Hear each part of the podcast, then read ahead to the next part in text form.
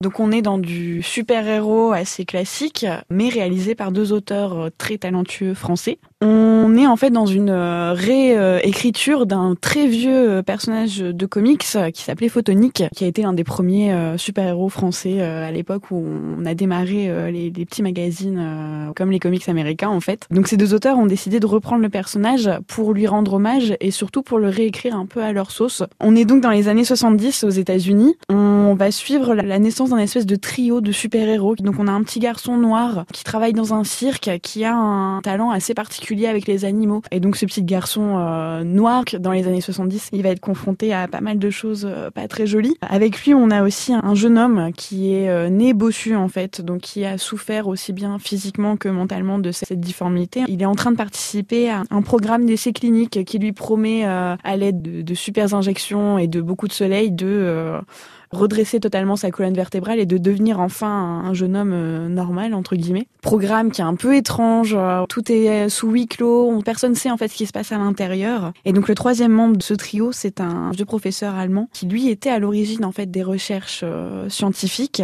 mais ces recherches ont été volées, donc il sait pas du tout ce qu'on en fait aujourd'hui et il approche donc le jeune homme afin de savoir ce qu'on fait effectivement de toutes ces recherches et pourquoi tout est sous sous clé en fait. Bien évidemment, le, le programme va louper entre guillemets, on va avoir une énorme explosion qui va réduire euh, le complexe en cendres. Euh, vous n'avez absolument aucun survivant. Par contre, au centre de l'explosion, on retrouve ce jeune homme qui n'est plus le, petit jeune homme bossu, mais un espèce d'être de lumière composé euh, uniquement d'énergie pure. Donc ça fait de lui l'être le, plus puissant de son monde. Donc ce qui est très chouette dans ce comic, c'est ce qui fait qu'il est, il est assez hors norme. Tous ces personnages sont très humains en fait. Ils sont tous confrontés à des choses très difficiles. C'est pas parce qu'ils ont des pouvoirs assez hors normes que ça fait d'eux des êtres foncièrement bons.